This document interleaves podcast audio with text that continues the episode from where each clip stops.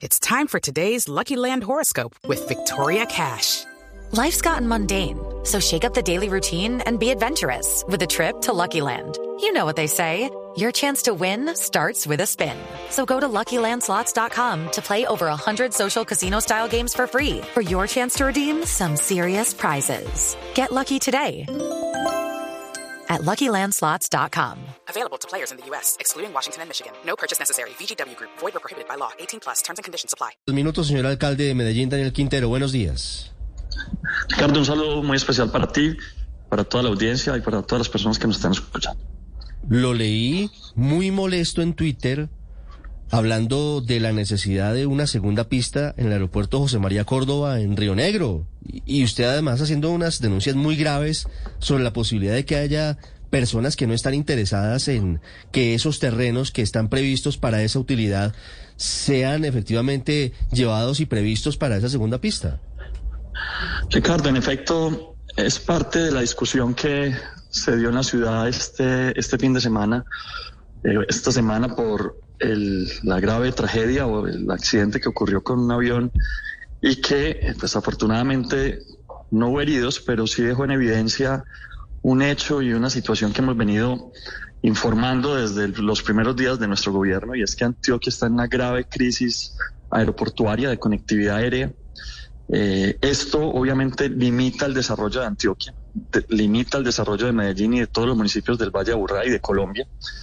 Al principio de nuestro gobierno, hace más o menos año y medio, nosotros presentamos un proyecto de acuerdo al Consejo de la Ciudad con el ánimo de que el aeropuerto La Herrera, que es de la ciudad, se convirtiera en una empresa industrial y comercial del Estado y que Medellín pusiera los recursos para construir la segunda pista de Río Negro, un aeropuerto en San Pedro de los Milagros y uno en Santa Fe de Antioquia.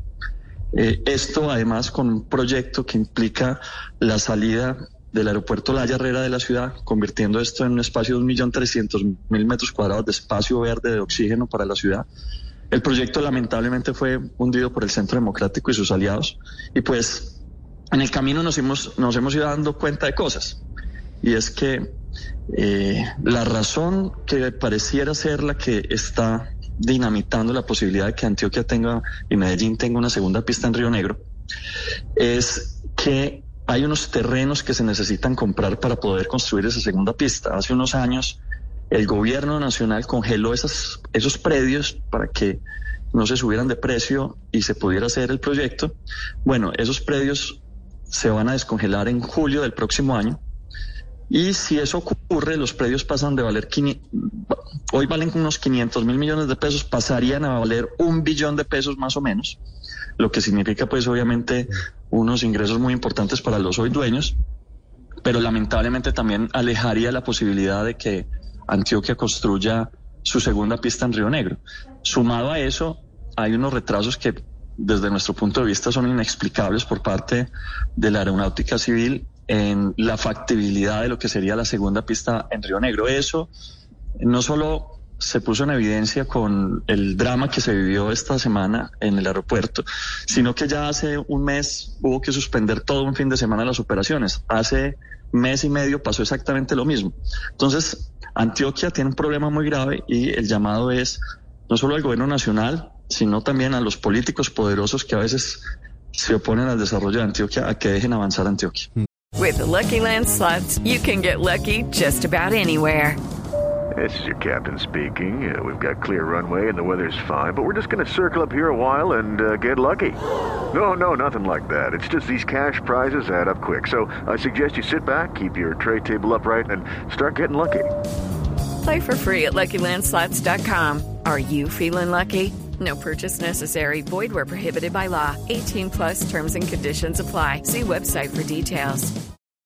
Alcalde, estamos hablando de, de la pista alterna, de la segunda pista del aeropuerto José María Córdoba por el episodio del aterrizaje de emergencia del avión de LAN que termina causando un perjuicio muy grande a todo el tráfico aéreo en el país. Estuvo más de 12 horas el avión parqueado en, en la pista, única pista en Río Negro, y eso causó una verdadera situación de colapso en Bogotá, en Barranquilla, en Cali, porque evidentemente es un sistema interconectado. ¿Cuál es hoy la salida a la construcción de esa segunda pista en Río Negro, alcalde? Bueno, lo primero es que necesitamos que salga la factibilidad de la construcción de la segunda pista. Eso es una tarea del gobierno nacional. Estamos pendientes de que esa factibilidad salga rápido. Segundo, el gobierno nacional ha dicho hasta ahora que no tiene recursos para hacerlo. Eh, Medellín eh, podría participar en un proceso en el que nosotros hagamos parte de la construcción del aeropuerto. Hay que recordar que Medellín, cada vez que aterriza un avión en Río Negro, en Carepa, en Montería, en Sucre, Medellín se gana unos pesitos porque eh, nosotros somos sedentes de, muchos de estos aeropuertos y obviamente también de Lolaya Herrera. Entonces, nosotros en Medellín estamos todos los días pensando en lo que pasa en la conectividad aérea de todas estas regiones. Pero grave es que a veces hacemos más inversiones en Coros que incluso en Río Negro.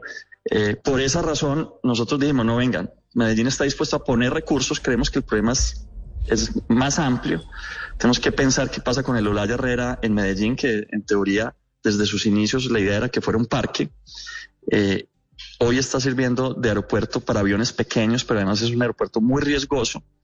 Eh, hay varias propuestas, construir un aeropuerto en San Pedro de los Milagros, construir un aeropuerto en Santa Fe de Antioquia, pero la más importante es la segunda pista de Río Negro.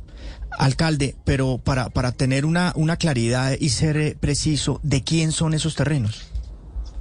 Los terrenos son, bueno, habría que buscar de forma particular. Lo que sí es que hay muchos intereses políticos.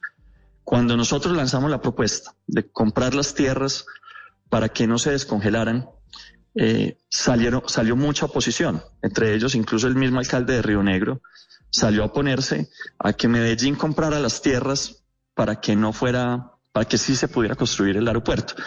Eh, eso es un alcalde que es del Centro Democrático. El Centro Democrático una hora antes de que se votara el proyecto, de acuerdo en el Consejo, que iba a hacer que Medellín tuviera una empresa industrial y comercial del Estado aeroportuaria que pudiera hacer estas inversiones. El presidente o expresidente Uribe terminó pidiéndole a su bancada que tumbara el proyecto. Y pues se cayó y hoy estamos viendo las consecuencias de la falta de la segunda pista en Río Negro. Alcalde, quiero cambiarle de tema porque usted, frente a la movilidad de Medellín, lanzó una propuesta que ha sido recogida incluso por algunos expertos en movilidad y dicen que ese puede ser el camino para solucionar algo que por ahora no parece tener una salida y es los trancones. Ustedes los países les dicen los tacos, ¿no? Pues, la congestión. Realmente los tacos, los trancones. Es muy complicado pues en todo el país. En Medellín quisiera que usted le explicara a los oyentes cómo es su propuesta para cambiar el pico y placa y, entre otras cosas, para cambiar el pago de impuestos de rodamiento, que es una de las quejas grandes de quien dice, bueno, yo tengo, pago mi impuesto anualmente, pero no puedo disfrutar de, del vehículo todo el tiempo que quisiera utilizarlo. Bueno, realmente es cierto, Ricardo, esta no es una propuesta solo para Medellín, esta es una propuesta nacional que reconoce un problema que estamos viviendo muy grave y es que cada vez tenemos eh, más carros y cada vez tenemos menos espacio por donde circulan esos carros. Eh, en Medellín, por ejemplo, hace en 2010 teníamos 600 mil carros. Hoy estamos hablando de 1.800.000 automotores que circulan por las mismas vías, lamentablemente, y que eh, pues nos ha llevado en el país todo a ir poniendo pico y placas, es decir, restringiéndole a los ciudadanos poder sacar el carro. En Bogotá, bueno, en Medellín hoy tenemos un pico y placa que es un día a la semana usted tiene que dejar su carro. Eso significa que el 20% de los carros salen de circulación todos los días. En Bogotá es más difícil todavía porque eh, la situación, el número de carros que hay es tan grande que ya están en el 50% par e impar.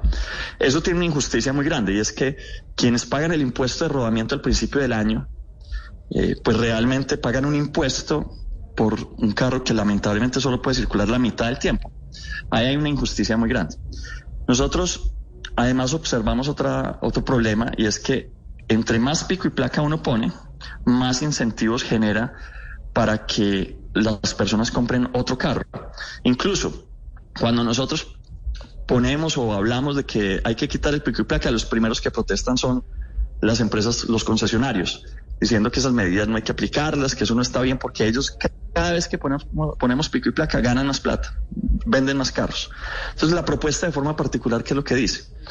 Que se debe crear entonces un, o más bien se debe eliminar el impuesto de rodamiento, en términos generales, el que paga uno cada año, y que en lugar de eso ese impuesto migre a un impuesto por lo que la gente realmente utiliza el carro, por los kilómetros recorridos, por las zonas que recorre, por la contaminación que genera, y eso generaría un efecto que además lo tenemos probado por, las, por los pilotos que ya hemos hecho en Medellín, generaría un efecto de racionalización del uso del vehículo.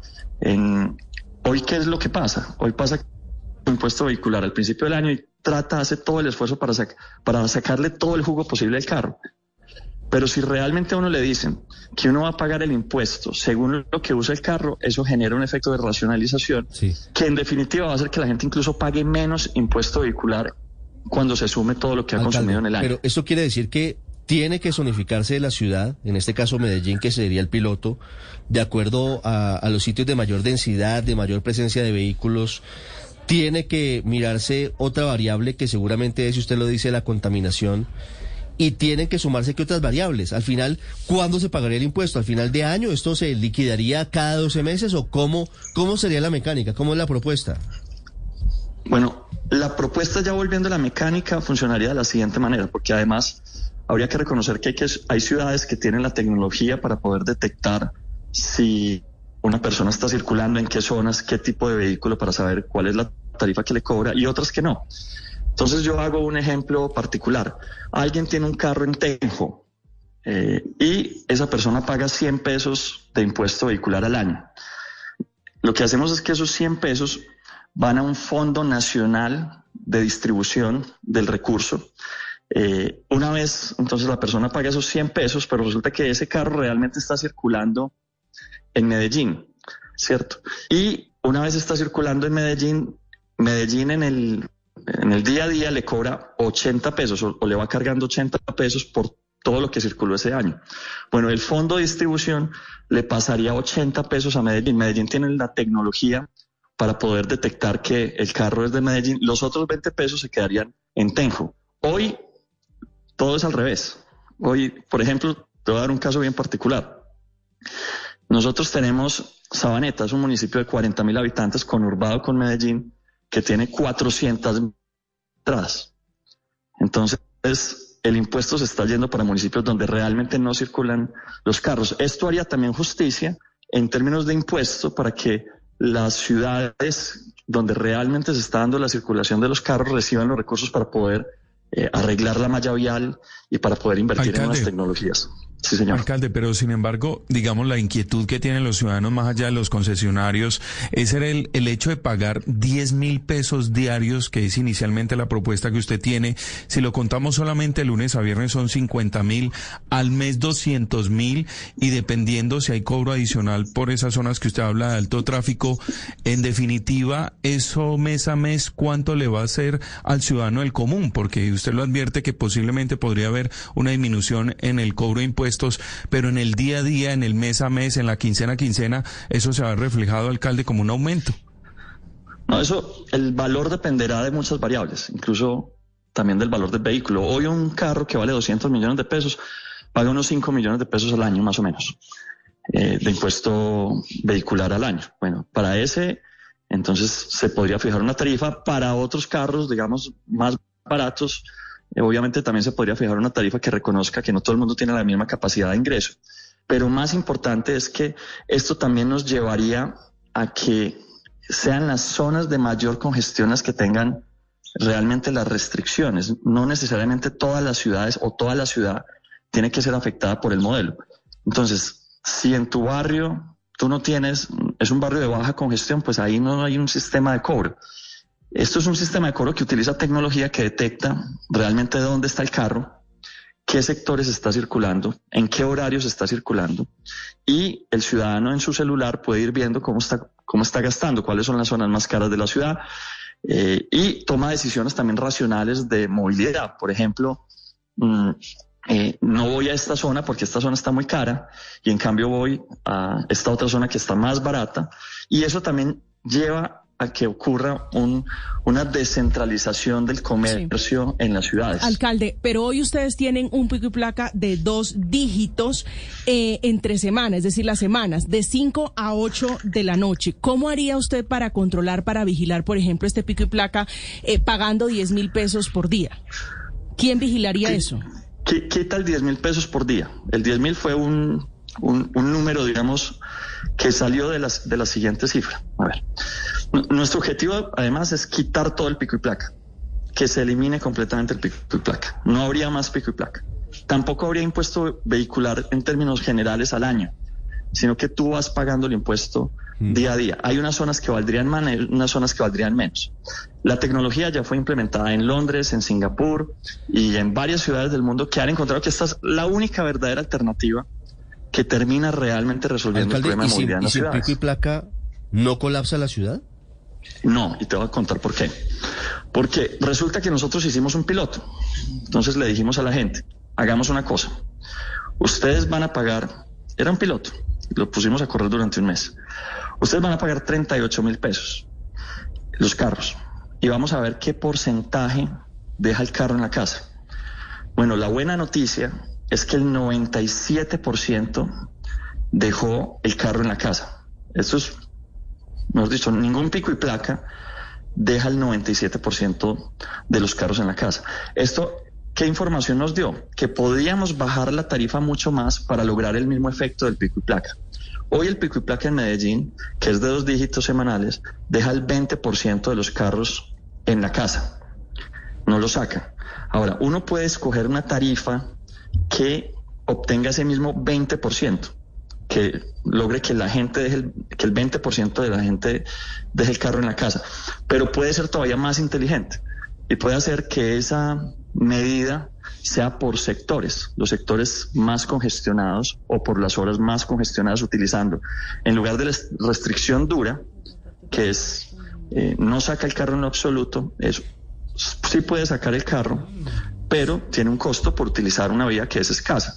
Ahora, para que no haya injusticia, porque para que no haya un doble impuesto, se elimina el impuesto al principio del año. La gente, cuando la gente es racional, si usted tiene la oportunidad de ahorrar plata, eh, pagando menos impuesto vehicular, dado que el impuesto que va a pagar va a depender de qué tanto usa el carro, pues empieza a ser racional en el uso del carro, lo que lleva a una reducción natural de cómo utiliza la gente el carro. En Bogotá, por ejemplo, entonces tenemos que el pico y placa busca sacar el 50% de los vehículos de circulación. Entonces, Bogotá tendría que encontrar cuál es la tarifa que, que logra el mismo efecto para eliminar el pico y placa y de esa manera, entonces, eh, realmente uno paga es por lo que utiliza el carro y ya también empieza a tomar decisiones de movilidad. Eh, si tengo o no tengo carro eh, y si tengo carro, en qué sectores lo uso, a qué horas lo uso, porque es una decisión ya económica. Las 7 de la mañana, 49 minutos, es el alcalde de Medellín, Daniel Quintero. Muchas preguntas de los paisas. ¿Sabe que podríamos hacer un Facebook Live por las cuentas de Blue Antioquia, alcalde, para contestar preguntas de, de esta propuesta en particular? ¿Se le apunta, Claro. se le mide con Héctor Santamaría? Claro que sí. De una, Lo hágale. coordinamos. Lo coordinamos más adelante. Pero antes de que se me vaya, alcalde, le quiero preguntar por un tema final. ¿Cómo Sí, se configuran los movimientos en su gabinete con la campaña y cómo se enlazan con la campaña presidencial de Gustavo Petro? ¿Qué es lo que está pasando en la administración de, de Medellín frente a la campaña presidencial? Bueno, no, aquí, como en todas las ciudades, pues vienen los candidatos, salen los candidatos, la alcaldía no participa en política. Eso sí, hay varios secretarios que han tomado la decisión de salir a participar en el proceso electoral. Eso es un- una decisión, además, que hace para ellos todo el sentido del mundo. Ellos son funcionarios de las más altas calidades. Yo les deseo muchos éxitos en todos sus procesos. Creo que eh, en Medellín dejaron un legado maravilloso, un trabajo que, que fue fundamental para enfrentar la pandemia, para enfrentar los temas de seguridad. Recordemos que Medellín tiene una reducción de más de 30% en el número de homicidios en general en, todos los indicadores de seguridad y mejoría. También que ya tenemos una tasa de desempleo, digamos, 11 eh, indicadores trimestres móviles con reducción del desempleo y estamos por debajo del desempleo que teníamos antes de la pandemia. Proyectos de infraestructura todos avanzando. Hidroituango lo entregamos el próximo 26 de julio. Tenemos el metro del 80 en licitación. Tenemos eh, Biblioteca España reconstruyéndose, Naranjal. Bueno, realmente tenemos la ciudad en obra. Todos los días entregamos una obra. Eh, lo que significa en general es que esta es una buena administración que además fue reconocida con como el mejor plan de desarrollo, o la ciudad con el mejor plan de desarrollo, con el mejor indicador fiscal, y pues los ciudadanos también en las encuestas nos están dando el favor y, nos ubican como, como la alcaldía con mayor popularidad entre las tres ciudades principales. 7.51 minutos, así es, pero veo cambios importantes. El doctor Juan David es un nuevo secretario privado, la doctora María Camila Villamizar es una nueva secretaria de gobierno. Se fueron, como lo contamos aquí, los doctores Esteban Restrepo y Juan Pablo Ramírez a la campaña de Gustavo Petro. Y le hago una pregunta muy respetuosa, alcalde, para finalizar. Y Juan Carlos Upegui también. Y Juan Carlos Upegui también. ¿Su esposa, Diana Osorio, está en la campaña de Gustavo Petro? Pues eso se lo tienes que preguntar a ella, porque a mí me preocupa que yo diga cualquier cosa y luego yo tengo 36 investigaciones de la Procuraduría. cualquier cosa que digo me abren tres investigaciones. Entonces, eh, no, es así. Eh, te doy el número para que la llames. Sí, porque es que estoy viendo cada vez más fotos. Me hacen llegar una foto con, con Verónica. Ella, es una, ella es una líder. La, esposa de, Gustavo Petro. Bárbara. Y, estuvo, y estuvo en conversaciones incluso sonó para ser la, la candidata vicepresidencial de Gustavo Petro. Ella es una mujer con liderazgo eh, bárbaro, es decir, me supera de lejos en términos de liderazgo. Entonces, no, yo a Diana la apoyo en todos los proyectos que en los que ella avanza. ¿Se discutió en la casa esa posibilidad de que ella fuera la fórmula vicepresidencial de Petro? En la casa no, eso no se discute en la casa, eso se discute en otro lugar. Bueno, fuera de la casa. Se En la casa hacemos caso, ¿cierto? Yo también, yo la acompaño en ese alcalde. No lo meten más líos. 753. Sí, señor. Alcalde Oiga, muchas gracias. Muchas gracias. Cuídense mucho. Ya regresamos en Mañanas Blue. Hey guys, it is Ryan. I'm not sure if you know this about me, but I'm a bit of a fun fanatic when I can. I like to work, but I like fun too. It's a thing. And now the truth is out there. I can tell you about my favorite place to have fun. Chumba Casino. They have hundreds of social casino style games to choose from with new games released each week. You can play for free anytime, anywhere and each day brings a new chance to collect daily bonuses. So join me in the fun. Sign up now at ChumbaCasino.com. No purchase necessary. BGW. Void were prohibited by law. See terms and conditions. 18 plus.